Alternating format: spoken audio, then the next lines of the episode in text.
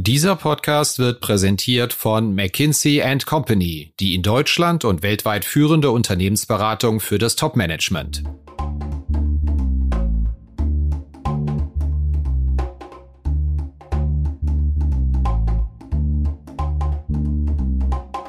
Finanzszene, der Podcast. Jeden Montag mit Gästen aus der Banken- und Fintech-Branche. Hallo und herzlich willkommen zu einer neuen Episode von Finanzszene, der Podcast. Unser Thema heute drängt sich regelrecht auf. Wir müssen dringend mal drüber sprechen, was da draußen in der Payment- und Kartenbranche los ist. Maestro wird abgeschafft 2023. Viele Banken forcieren die Abschaffung, muss man schon sagen, der Girocard. Debitkarten werden ausgerollt, überall wohin man schaut, von Mastercard und von Visa. Und die große Frage, gibt's was mit der European Payments Initiative. Alles Themen der vergangenen Wochen und darüber wollen wir heute sprechen mit jemandem, der sich in dieser Branche auskennt wie kaum ein anderer. Es ist Markus Mosen, der hat 30 Jahre an verschiedenen Schaltstellen der deutschen und europäischen Payment-Branche gearbeitet, wie es in einer Biografie bei unseren Kollegen von Payment und Banking zutreffend heißt. Er war unter anderem CEO vom Payment-Konzern Concardis. Er war einer der Seed-Investoren von N26 und ist als Berater und Investor in der Fintech- und Tech-Szene unterwegs. Erfreulicherweise auch des Öfteren mit Gastbeiträgen bei uns von finanzszene.de. Ich freue mich sehr drauf, was uns Markus Mosen zu erzählen hat zu den aktuellen Entwicklungen und auch seine Prognose zu EPI. Und wir steigen einfach mal direkt ein. Hallo, Herr Mosen, herzlich willkommen bei uns im Finanzszene-Podcast. Hallo, Herr Kirschner. Wir haben ja mal festgestellt, dass wir eigentlich nur vom Rhein getrennt voneinander aufgewachsen sind. Sie in Andernach am Rhein, ich in Neuwied auf der anderen Rheinseite.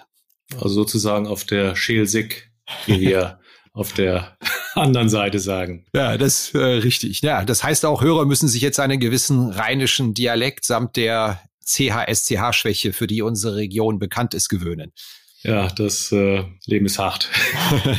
ja, wir wollen aber hier nicht über Dialekte und Regionen reden. Unser Thema heute ist die Branche, wo extrem viel los war in den vergangenen Wochen. Die Payment-Branche in Europa und ganz speziell in Deutschland.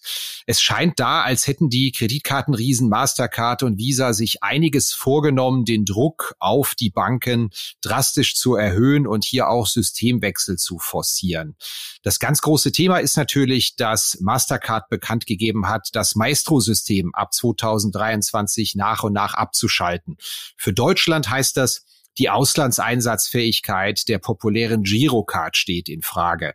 Mal zum Einstieg die Frage, hat Sie das aus von Maestro überrascht?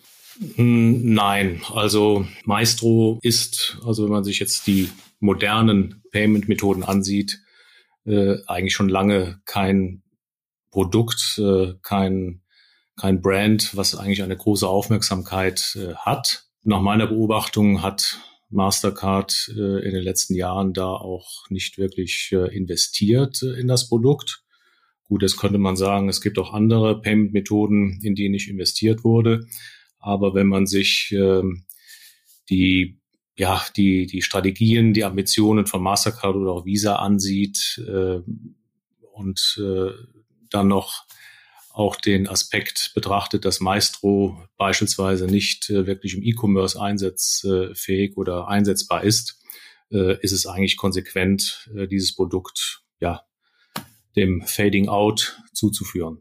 Also wir als Journalisten bei Finanzszene erleben es oft so, dass wir es keinem recht machen können. Wenn wir über die Girocard schreiben, werfen uns die Fans aus dem Lager der Kreditwirtschaft oft vor, wir müssten doch mal anerkennen, dass das eine einzige Erfolgsgeschichte ist. Über 100 Millionen Karten, dreistellige Milliardenumsätze, kontaktlos Boom, während die Debitkarten, die im Moment von Mastercard und Visa gepusht werden, im Zahlmix so gut wie keine Rolle spielen. Umgekehrt heißt es insbesondere aus der Payment-Branche von den Profis, also wer diesem anachronistischen Stück Plastik Girocard ohne Online- und Auslandsfähigkeit, äh, ohne Co-Badge noch was zutraut, dem ist ja eigentlich nicht mehr zu helfen. Offene Frage, in welchem Camp sind Sie da?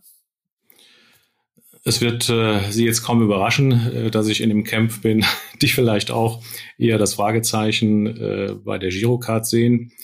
Ähm, also Girocard äh, ist sicherlich eine, eine Cash-Cow äh, aus der Perspektive der deutschen Kreditwirtschaft. Ähm, jetzt kann man andererseits sagen, vielleicht doch mit, mit äh, moderatem Return. Ähm, aber sie ist natürlich auch in den letzten Jahren nicht wirklich weiterentwickelt worden. Und äh, wenn man sich jetzt immer so ja, auf die Schulter klopft, äh, nachdem man die Wachstumsraten sich der Girocard betrachtet, muss man natürlich auch äh, konstatieren, dass vieles äh, hier auch dem Trend von Cash to Card geschuldet ist. Also wir sehen ja seit vielen Jahren diesen Trend, äh, dass äh, Payment-Unternehmen ja auch äh, beobachten, beziehungsweise dass sie, sie in Anführungszeichen automatisch wachsen, wenn nicht äh, andere größere Veränderungen irgendwo äh, auch da eine Rolle spielen. Und so ist es letztlich bei der Girocard auch. Äh, ich sag immer zu meiner Frau, äh, autorisiert wird immer, egal was man tut, äh, im Zweifel auch, äh, wenn man gar nichts tut. Und äh, so ist es äh, eigentlich bei der Girocard. Sie haben jetzt eben gesagt, eine, eine Cash-Cow, mit der man moderate Returns erzielt, auch in Deutschland. Das Argument, was man auch häufig von Händlerseite hört, aber auch natürlich aus der Kreditwirtschaft, ist, dass die Girocard wenigstens für einen gewissen Wettbewerb sorgt und damit doch eine ganze Menge eingespart wird, was auch der Verbraucher nicht zahlen muss, weil es einfach konkurrierende Systeme gibt. Girocard, äh, greife ich auf Maestro zurück, greife ich auf ein Kreditkartensystem zurück. Ist da was dran aus Ihrer Sicht? Es gibt natürlich auch andere Länder, die jetzt äh, auch keine Girocard äh, haben äh, und im Zweifel auch nicht ein eigenes nationales Debit Scheme, die seit vielen Jahrzehnten eigentlich mit den Produkten sehr gut klarkommen, die Mastercard und Visa irgendwo auch dort im Angebot haben. Ich muss dann persönlich immer an meine ja, eigene Studentenzeit in England zurückdenken. Also das liegt natürlich schon ein paar Jahre zurück. Das war damals 1990, 91. Äh, und ich musste damals auch ein Konto eröffnen, habe das äh, bei der Barclay Bank äh, damals gemacht in, in Birmingham. Und das erste, was ich bekam, war eine Visa Debit Card. Also in anderen Ländern ist das Thema Debit entspannter. Wir haben ja auch den, den, das Thema gehabt mit ELV. Da hieß es ja auch lange, ELV hat keine Zukunft. Gewisse Unternehmen, die sehr stark an dem Thema ELV, also elektronische Lastschrift, hingen oder hängen. Äh, denen wurde wenig Zukunftsperspektive prophezeit. Gut, bei dem einen oder anderen Unternehmen wissen wir, dass das dann doch nicht der Fall war. ELV hat auch zu einem Wettbewerb beigetragen, äh, der Girocard. Und ich würde sagen, dass die deutsche Kreditwirtschaft äh, gerade auch vor dem Hintergrund äh, des Thema ELVs ähm, dazu ja sich motiviert fühlte, ähm, die Gebühren gerade bei großen äh, äh, Händlerstrukturen, also Mineralöl, zu reduzieren. Ähm, gut, bei dem Thema internationale Karten hat das Thema Interchange-Regulierung dann gegriffen. Also hier gibt es ja schon auch einen klaren Cap, der zu einer deutlichen ja, Kostenreduktion auf der Händlerseite bei allen Debit- und Kreditkarten geführt hat.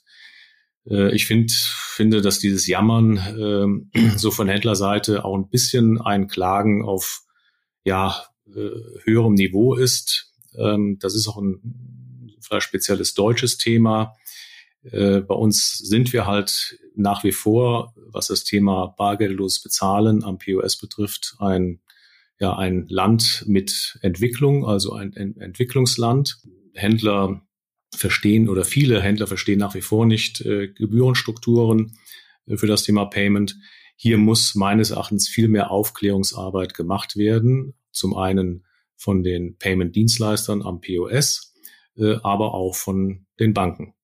Dann lassen Sie uns diese Aufklärungsarbeit doch mal betreiben. Also ich wohne hier in Frankfurt, äh, relativ urban im Nordend und trotzdem, also bei meinem Stammbäcker, Stammitaliener, da ist das mit der Kartenzahlung echt noch ein Riesenproblem. Also wird häufig einfach schlicht und ergreifend nicht angeboten. Und wenn ich dann mal vorsichtig nachfrage, ist die klassische Antwort, jo, das ist ja viel zu teuer. Da, da schmeißt man ja nicht noch irgendwelchen Anbietern Geld in den Rachen, nur Bares ist Wahres. Ist es denn noch plausibel heutzutage bei den typischen Gebührenstrukturen? Naja, ähm, ich würde es mal ein bisschen bisschen verklausuliert äh, beantworten. Es gibt natürlich nach wie vor in Deutschland äh, gewisse Händlerstrukturen, Händlersegmente, die auch aus anderen Gründen heraus gerne auf die Kartenakzeptanz verzichten äh, oder sagen, das Terminal ist zufälligerweise heute kaputt, defekt dieser Defekt hält dann über mehrere Wochen an.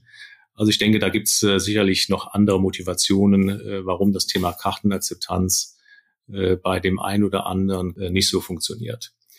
Und die Belgier äh, haben es ja äh, jüngst jetzt auch äh, vorgemacht. Hier gibt es eine, jetzt wohl eine Anordnung oder ja eine, eine entsprechende Regulierung vom Finanzminister, äh, der vorgibt, ein Händler muss mindestens ein digitales äh, Bezahlinstrument dem Konsumenten anbieten.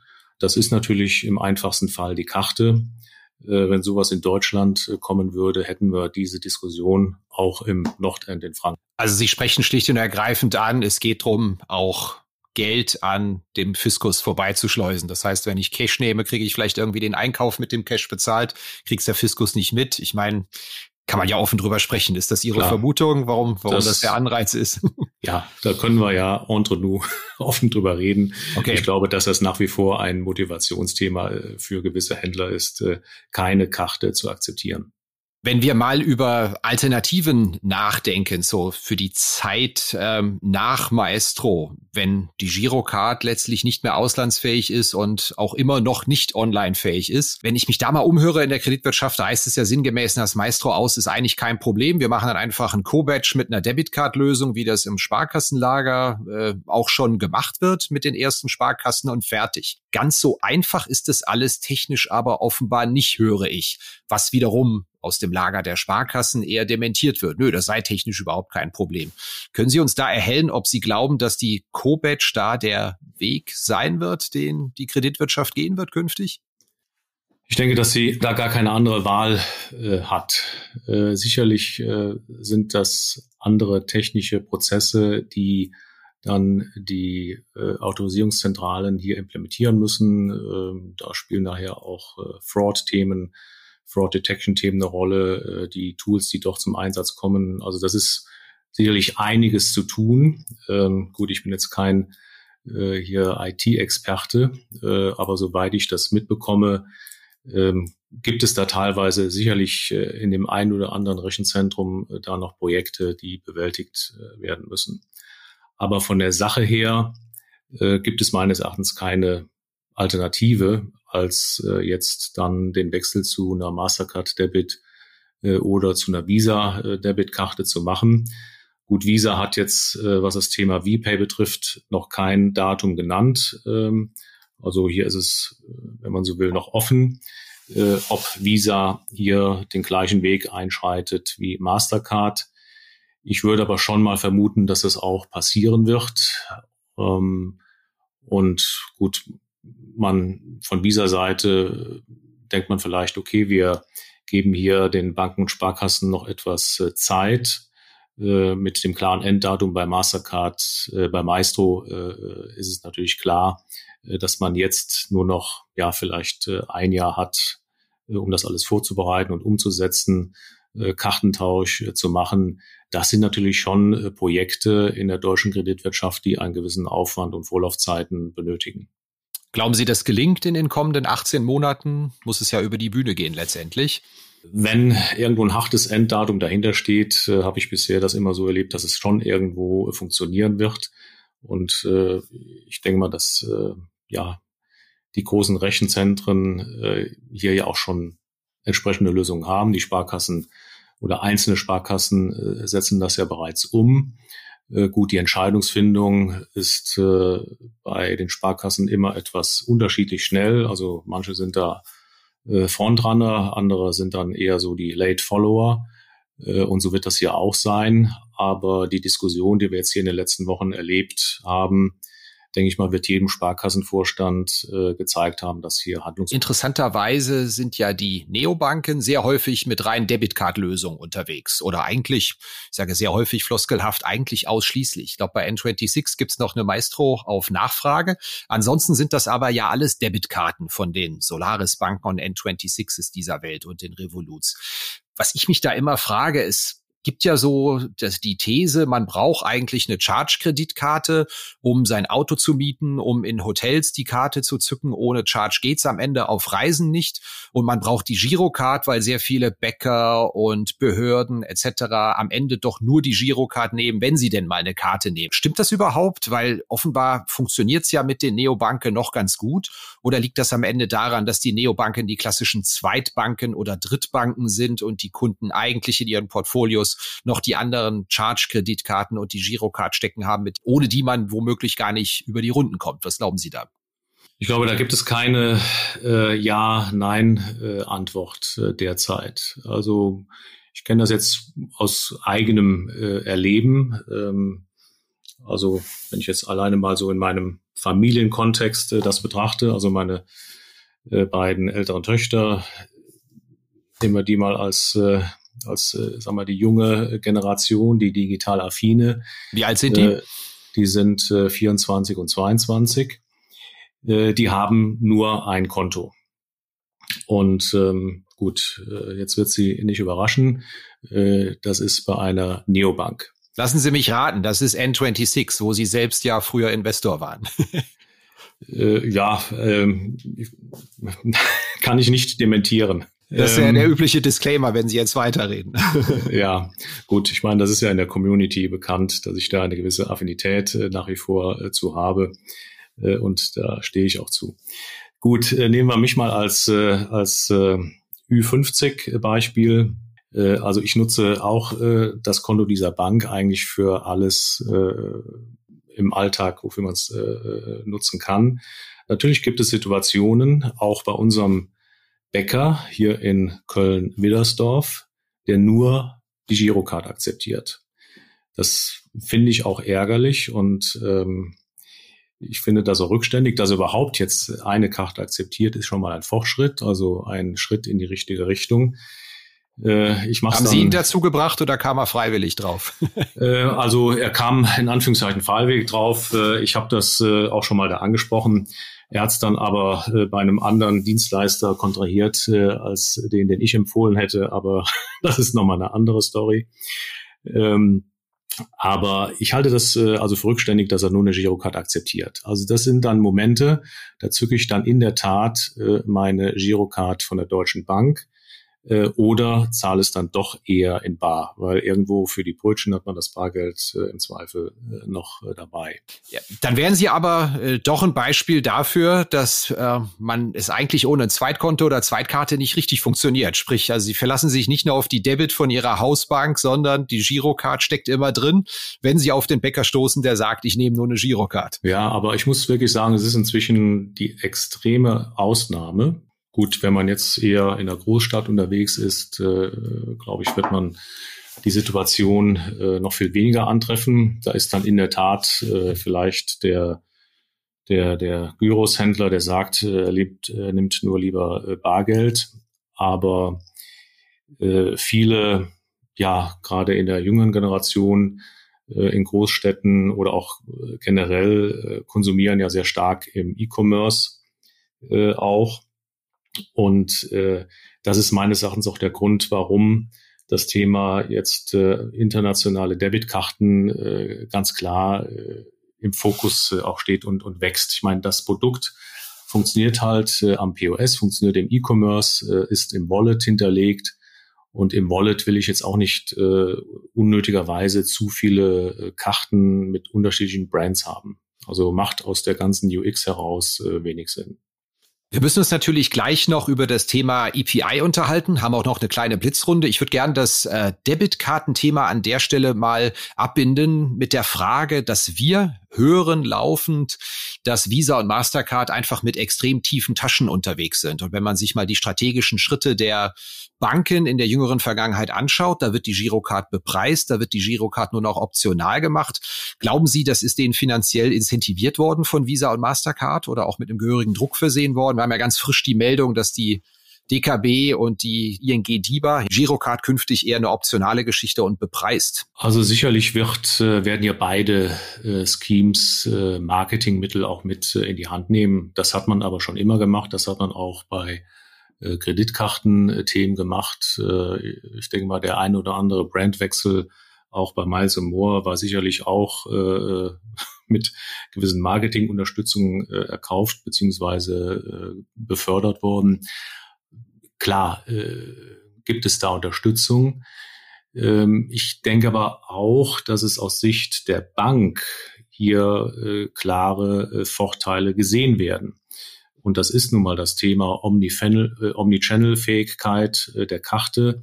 Äh, das äh, sind das Thema Fraud-Lösungen im Hintergrund, die, denke ich mal, bei Mastercard und Visa auch weiterentwickelt sind als bei einem nationalen Debitprodukt, weil hier ja über ganz andere auch Daten verfügt werden kann. Und insofern gibt es hier auch ganz klare inhaltliche ja, Gründe. Und ein Aspekt muss man natürlich auch sehen. Äh, also sei es Neobank oder sei es äh, Digitalbank wie jetzt äh, ING oder DKB. Gut, bei der DKB vielleicht weniger, aber die großen Digitalbanken oder Neobanken verfolgen natürlich alle einen internationalen Marktantritt. also sind nicht nur in einem Markt aktiv. dass die sagen, wir wollen lieber mit einem Brand arbeiten, äh, der auch in allen Märkten ja akzeptiert wird äh, und gekannt wird, ist doch äh, vollkommen normal.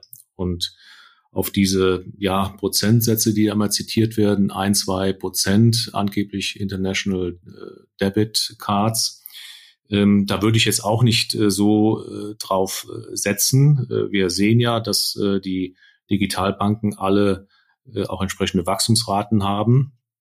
Insofern ist das vielleicht eine Momentbetrachtung, äh, aber sicherlich äh, sieht der Trend hier ganz anders aus und das wird auch der Handel erkennen müssen. Und wenn jetzt auch äh, jemand wie, sei es eine, eine Comdirect, DKB, ING, wenn die das Thema Girocard nicht mehr anbieten oder nur noch gegen Gebühr, wird der ein oder andere Händler auch öfters dann von seinem ja, Kunden mit der Frage konfrontiert werden, warum akzeptierst du keine Mastercard oder Visa Debitkarte? Und je öfter das passiert, äh, wird auch der Händler sagen, naja, warum tue ich das eigentlich nicht?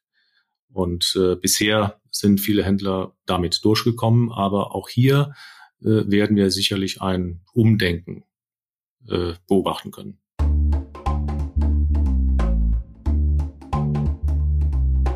Ja, hier geht's gleich weiter mit unserer Rubrik Blitzrunde. Zehn Fragen, zehn spontane Antworten von unserem Gast. Bevor wir dazu kommen, aber noch mal ein herzliches Dank an den Sponsor dieser Episode. Das ist McKinsey Company. Die Unternehmensberatung hat kürzlich eine umfassende Studie zum Payment-Sektor veröffentlicht.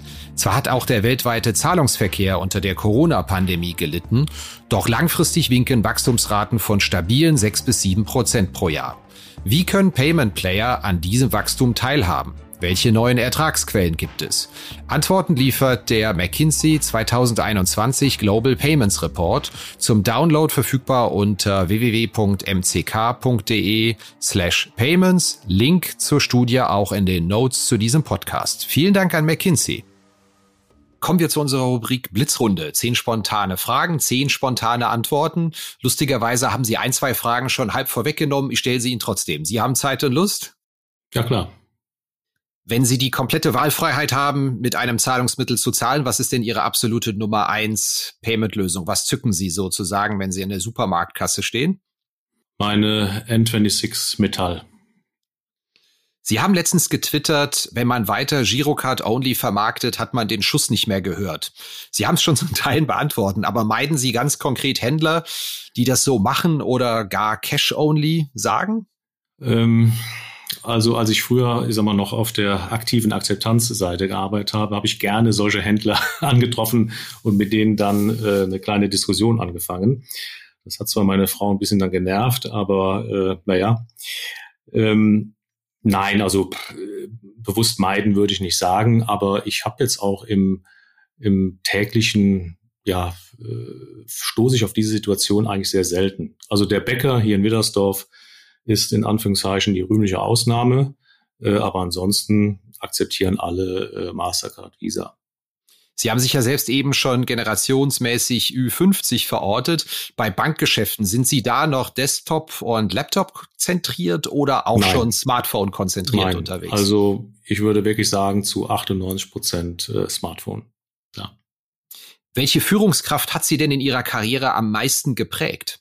Also vielleicht äh, nicht jetzt unmittelbare Führungskraft. Äh, also ich habe meinen ersten Job bei der Treuhandanstalt gehabt, äh, damals in Berlin bei der Präsidentin Frau äh, Breul und ähm, ich habe es in meinem letzten Jahr äh, dort etwas auch äh, direkter erlebt und äh, muss sagen, äh, das hat äh, diese Frau damals schon toll gemacht. Das letzte Mal eine Bankfiliale von innen gesehen haben Sie wann und warum? Im letzten Jahr, da war ich äh, bei meiner Deutschen Bankfiliale in Andernach, äh, bei der ich mein Konto seit meinem 19. Lebensjahr habe und äh, habe mich verabschiedet von meinem Betreuer, weil der jetzt äh, in die Koblenzer Filiale wechselt. Berufseinsteigern raten Sie was? Haben Sie da eine ich würde sagen, nicht unbedingt jetzt so den Standardjob äh, als erstes machen. Äh, Dinge ausprobieren, auch Klar, die, die Start-up-Szene bietet ganz viele Chancen. Also heute würde ich definitiv äh, in einem versuchen, in einem Start-up anzufangen. Äh, wie gesagt, für mich war es damals die Treuhandanstalt. Das war jetzt auch kein äh, normales Unternehmen. Äh, da war auch klar, dass die irgendwann nicht mehr existieren wird. Gut, das ist beim Startup äh, hoffentlich äh, etwas anderes. Aber äh, definitiv eher Startup als jetzt irgendwo in das äh, Establishment zu gehen. Das erste, was Ihnen einfällt, wenn Sie an die Start-up-Metropole Berlin denken, ist was? Dass ich da immer gerne hinfahre ähm, und äh, inzwischen dort ähm, ja bei verschiedenen Start-ups, Fintechs auch äh, ein wenig involviert bin.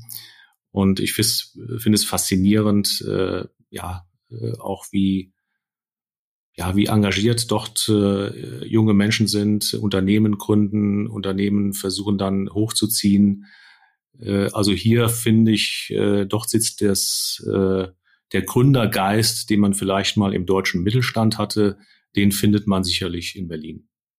Der größte Fehler in Ihrer Karriere war was? Oh. Der größte Fehler. Vielleicht gab es auch keinen, das ist kein Problem. Also ich habe ja manchmal schon äh, gegen, ja, man könnte sagen, gegen Windmühlen kämpfen müssen. Ähm, vielleicht hätte ich äh, manchmal doch stärker noch äh, stärkere Munition äh, äh, nehmen sollen. Äh, ich weiß, ob das jetzt ein Fehler ist. Sicherlich kann man nicht immer mit dem Kopf durch die Wand, auch wenn ich manchmal das versucht habe. Ähm, man muss halt schauen, dass man immer auch Mitstreiter hat. Äh, und ähm, wenn man ja immer so vorausrennt, äh, gibt es Situationen, wo man vielleicht zu wenig daran denkt, äh, seine Mitstreiter mitzuziehen. Prima. Schöner Abschluss für die Blitzrunde, die ist damit vorbei. Wozu wir jetzt natürlich kommen müssen, ist das ganz große Thema European Payments Initiative. Es gibt ja viele Stimmen im Markt, die sagen, das Aus von Maestro ab 2023, na, das macht Mastercard schon ganz bewusst strategisch relativ flott, um einfach den Druck zu erhöhen, dass jetzt die European Payments Initiative sich entweder formt und an den Start geht oder aber nicht, weil die Lösung für das Post-Maestro-Zeitalter zu finden und dann nochmal die EPI, das wäre ein bisschen zu viel. Mal ganz platt gefragt. Glauben Sie, das gibt was oder nicht mit der EPI? Im Moment würde ich sagen, es sieht äh, schwierig aus. Grundsätzlich äh, würde ich sagen, die Idee finde ich gut und Europa hat es eigentlich auch verdient, hier ein ja ein eigenes System zu haben, äh, ich finde die Positionierung, wie sie bisher äh, verkauft oder dargestellt wurde, zu kurz gesprungen. Das habe ich auch schon an anderer Stelle gesagt. Also immer die Positionierung gegen Mastercard, gegen Visa, äh, finde ich, ist falsch, weil es ist ganz klar, dass ich mindestens einen, eher sogar beide äh, dieser Organisationen benötige, um nachher eine internationale Akzeptanz äh, hinzubekommen. Ähm, Also das finde ich äh, etwas äh, problematisch. Ähm, und auch die, die Governance-Struktur äh, ist eigentlich so aufgesetzt, so wie man das immer versucht hat zu machen, also mit möglichst vielen Banken. Äh, und hier alle unter einen Hut zu bekommen, ist eigentlich äh, vollkommen unmöglich. Äh, wenn jetzt wenige, einige wenige Banken oder ja, Stakeholder gesagt hätten, wir ziehen hier etwas Neues auf und bieten es dann dem europäischen Markt an, das wäre meines Erachtens das bessere Vorgehen. Wenn Sie in einer Bank säßen und es geht um die Frage, 100 Millionen Euro locker zu machen für die Initiative, welche Fragen würden Sie denn konkret an die EPI-Verantwortlichen richten im Moment? Was wollen Sie da wissen, um die Kohle frei zu machen dafür? Ja, also ich würde wirklich mal verstehen wollen, was ist hier äh, die große Vision dahinter? Also einfach nur ein Payment Scheme zu machen äh, oder das Problem zu lösen, dass nationale äh, Strukturen haben, das würde mich als Antwort jetzt nicht äh, zufriedenstellen. Also gibt es irgendetwas Innovatives, was über das Thema Payment hinausgeht? Und ein Thema, was mich also persönlich überrascht, dass das im Kontext EPI äh, nicht viel konsequenter adressiert wurde, ist das ganze Thema äh, digitale Identität. Ich meine, wir erleben hier jetzt im Digital Banking, im, im Digital Payment, immer wieder, dass das Thema Identität äh, zu ja oder fehlende digitale Identität zu einer schlechten User Experience führt, zu Betrug führt, äh, zu äh, komplizierten Prozessen, äh, das Thema KYC. Also vielleicht hätte man ganz anders EPI hochziehen müssen, äh, getrieben oder ja entwickelt äh, vor dem Hintergrund, dass ich damit auch das Thema digitale Identität löse. Und ähm, vielleicht, ja, kommt das ja noch, aber einfach nur etwas Bestehendes mit äh, einer neuen Farbe anzustreichen, also jetzt aus der Funktionalität heraus, äh, also Karte, Payment und so weiter, das ist meines Erachtens zu kurz gesprungen. Und äh, das würde mich jetzt als Investor oder als äh, ja, Vorstand einer Bank, die jetzt hier 100 Millionen locker machen muss, äh, schon irritieren.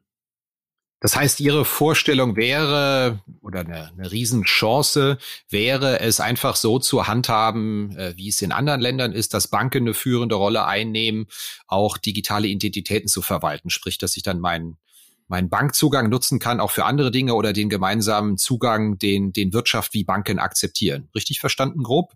Dass dieser Flickenteppich von 1000 Logins mal aufhört mit einer zentralen Identität. Ja? Genau. Also vielleicht, also muss ich jetzt hier auch als Disclaimer sagen, ich habe das Thema digitale Identität äh, in den letzten Monaten etwas intensiver verfolgt als äh, Verwaltungsratsmitglied bei yes.com, die ja genau diesen Ansatz äh, verfolgen. Äh, hier sind ja auch die Sparkassen und die Volksbanken auch äh, beteiligt. Äh, mich hat das ehrlich gesagt überrascht, äh, welches Schattendasein dieses Thema noch hat. Ähm, es gibt hier in anderen Ländern ja wesentlich weitere Initiativen oder das ist der Begriff Initiative eigentlich falsch, Lösungen, also auch wieder hier in Skandinavien beispielsweise. Ich glaube, in Dänemark gibt es doch dieses äh, NEM-ID-System mit ja. 99 Prozent Verbreitung ja. bei Menschen über 15. Kaum ja. zu glauben eigentlich. Ja, und hier, äh, glaube ich, äh, gibt es eine Riesenchance. Und da aber das Thema EPI auch hier in Deutschland aus der DK herausgetrieben ist, äh, die sich halt einfach auf das Thema Payment äh, ja, fokussiert, äh, wird diese Chance nicht gesehen.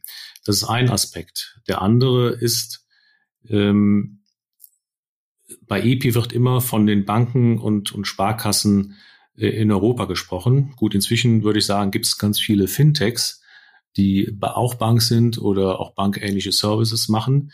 Äh, die sind bisher in EPI nicht wirklich involviert worden. Vielleicht hat man das auch nicht gewollt. Äh, aber wenn man davon ausgeht, dass auch in einer deutschen Kreditwirtschaft künftig Banking und Financial Services nicht nur aus drei Säulen heraus äh, entsteht, sondern dass es hier auch, äh, wenn man den Begriff Säule verwendet, äh, eine größer werdende Fintech-Säule gibt, äh, muss man meines Erachtens so eine Initiative auch mit einer, mit dieser vierten Säule äh, einfach zusammen machen. Ähm, das ist für mich auch äh, irgendwo ein Geburtsfehler bei EPI ist eines der Kernprobleme, dass heutzutage Bankman Bankmanagerinnen und Bankmanager eher auf kurzfristige Erfolge bei Kosten und Erträgen incentiviert sind und es kaum jemanden interessiert, wie denn so die, die Ertrags- und Kostenstruktur in fünf oder in zehn Jahren aussieht. Ich höre sehr häufig, dass das die, die größte Hürde ist, Geld in die Hand zu nehmen für Dinge, die sich erst in einigen Jahren so richtig auszahlen und dass das auch die Verbreitung von einer Co-Badge-Debitkarte, Girocard verhindert hat, weil man einfach sagt, na ja, es läuft doch, es funktioniert doch alles, wir wachsen doch, ähm, was weiß denn ich, was in drei, vier Jahren ist, oder ist das zu kritisch, zynisch gedacht? Äh, ja, das äh, ist sicherlich bei dem einen oder anderen ähm, so ein bisschen die, die Haltung nach dem Motto, es funktioniert ja. Äh, das habe ich selbst äh, damals als ich äh, zur Concardis kam, also Ende 2013, äh, Anfang 14, gehört, als ich dann sagte, wir müssen mal strategisch hier äh, die Dinge betrachten, da hieß es doch, es läuft doch, wir verdienen doch Geld. Ähm, ja, was fehlt, ist vielleicht äh, auf Vorstandsebene auch wirklich eine starke Identifikation mit diesem europäischen Thema. Jetzt kann man natürlich auch sagen, warum sollten deutsche Banken oder Sparkassen sich um das Thema Europa Gedanken machen, äh, zumal sie ja nur in Deutschland aktiv sind. Meine, selbst eine deutsche Bank ist heute ja nicht mehr äh, nennenswert im Retail Banking außerhalb Deutschlands äh, aktiv. Muss man einfach mal so sehen. Also warum sollen die jetzt sagen, ich muss hier irgendetwas mit äh, hochziehen, finanzieren, äh, von dem nachher Banken profitieren, die mir im Zweifel übermorgen äh, äh Wettbewerb im eigenen Markt machen. Und daher denke ich, dass äh, die Logik eines europäischen ja, Payment oder Ökosystems, in dem Payment, Identity äh, und diese Themen eine Rolle spielen, äh, können eigentlich, äh, müssten von Firmen vorangetrieben werden, die auch selbst eine starke europäische Strategie verfolgen. Ist denn in Sachen digitale Identitäten etwas auf dem Weg? Ich glaube, wir haben alle so ein verstaubtes Lesegerät von 2009 für den Perso im, im Schrank irgendwo liegen und ein Passwort verlegt, was da irgendwann mal vergeben werden musste. Passiert da was Ihrer Beobachtung nach im Moment? Ich glaube, der naja, Bankenverband gut. hat ja auch mal vorgeschlagen, da muss was passieren zwischen Wirtschaft und Politik. Ja, da muss was passieren. Äh, gut, äh, ich, ich sage es mal, dank der Corona-Erfahrung wissen jetzt alle, wie man das Wort Digitalisierung buchstabieren kann. Äh, und äh, gut, eine neue Bundesregierung äh, hat das Thema sicher auf die Fahnen geschrieben. Ich bin gespannt, wie dann konkret die Execution aussieht. Es ist für mich ein Thema, wo meines Erachtens man schon etwas zentraler Dinge aufsetzen muss. Und wir haben ja auch gerade in der Corona-Politik erlebt, dass vieles in den föderalen Strukturen eher versandet. Äh, also hier muss sicherlich etwas äh, passieren. Ähm, meines Wissens hat es ja auch hier schon eine Initiative auch äh, noch jetzt hier im aktuellen Bundeskanzleramt gegeben. Ähm, man muss jetzt sehen, wie das fortgeführt wird. Aber ähm, ja, man muss acht, darauf achten, dass es dass man hier auch mal einen Sprung nach vorne macht und jetzt nicht einfach nur das äh, versucht irgendwie ja zu optimieren, was heute schon äh, da ist. Also ich glaube, das muss wirklich ein Innovationssprung auch stattfinden. Und äh, klar, hier ist auch die Politik äh, gefordert. Wäre das nicht eine Chance da, was zu gründen, für einen Prominenten zu sagen, ich setze mal richtig was auf in Sachen digitale Identitäten, bringen Politik und Wirtschaft zusammen? Ja, absolut. Äh, und ich meine, es gibt ja, wie gesagt, auch Unternehmen, auch in Deutschland, die sich mit dem Thema äh, beschäftigen. Äh, also warum jetzt äh, zwangsweise, zwangsläufig etwas Neues gründen, wenn man schon äh, interessante Startups auch im Lande hat. Äh, vielleicht sollte man sich mal etwas intensiver mit denen auseinandersetzen und an einen Tisch setzen. Ja, das war's wieder mit dieser Episode von Finanzszene, der Podcast. Wir sagen noch mal ein herzliches Dankeschön an McKinsey Company als Sponsor dieser Episode. Zur Erinnerung, die neue McKinsey Payments Studie ist verfügbar unter mck.de slash payments. Link auch in den Notes zu diesem Podcast. Redaktion und Host Christian Kirchner. Coverdesign Elida Atelier Hamburg. Produktion und Schnitt Podstars bei OMR Hamburg. Musik Liturgy of the Street von Shane Ivers www.silvermansound.com.